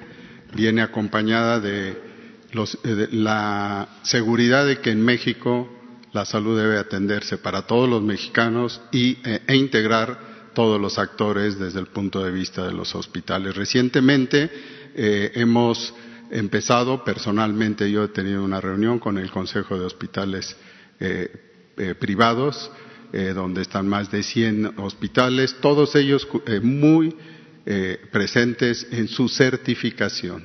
Ellos ofrecen en este consejo, en esta agrupación, esa calidad y hemos empezado puntualmente, y no me quiero extender, en algún momento lo podemos hacer porque ya los desayunos están faltando. El punto es de que con confianza mutua, como debe de ser, el sector privado se integra a las acciones y se hacen en varias formas. Una, lo hemos platicado a través de la construcción de hospitales, las famosas APPs, que tuvieron que eh, eh, limitarse y algunas inclusive están en proceso de eh, consideración jurídica para hacerse echar para atrás ese compromiso por varias razones, pero este es un punto que es el lado negativo. El lado positivo es que ellos mismos están dispuestos que sean integrados bajo nuestra misma eh, eh, coordinación en la calidad y desde luego en la eh, prove- proveyendo, proveyendo, provien- pro- dándoles a nuestra población un- una participación en acuerdo a cada uno de los eh, estados. Y concretamente hemos visto que esto se puede hacer con compartiendo servicios. Servicios, señalo, la atención de la insuficiencia renal, que es una, un ejemplo de lo difícil que es enfrentar nada más con lo que tenemos en este eh, todavía eh, no totalmente diagnosticado sistema de salud público en los estados, no solo en las instituciones, todas ellas, y estamos reubicando y creando nuevos convenios para integrar esos servicios fuera de las instalaciones públicas, pero reguladas en, igual forma en la calidad que las que hacemos, eh, lo que hacemos en las públicas. ¿Serán más estrictos en la autorización de permisos? No, y también la vigilancia con La misma cédula de certificación es válida para los eh, privados que para los públicos. En eso estamos teniendo una, eh, una cuestión igualitaria porque la salud no tiene diferencias, la salud es única. Muchas gracias, secretario. Gracias, presidente. Bueno, pues eh, yo pienso que ya. Este, hasta mañana. Es, sobre la salud, presidente. Deme la oportunidad. Deme la oportunidad, presidente. Va a ser mañana.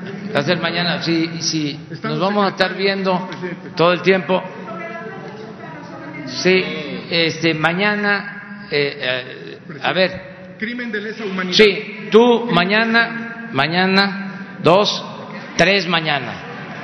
Bueno, y el resto mañana. Sí, nos vemos.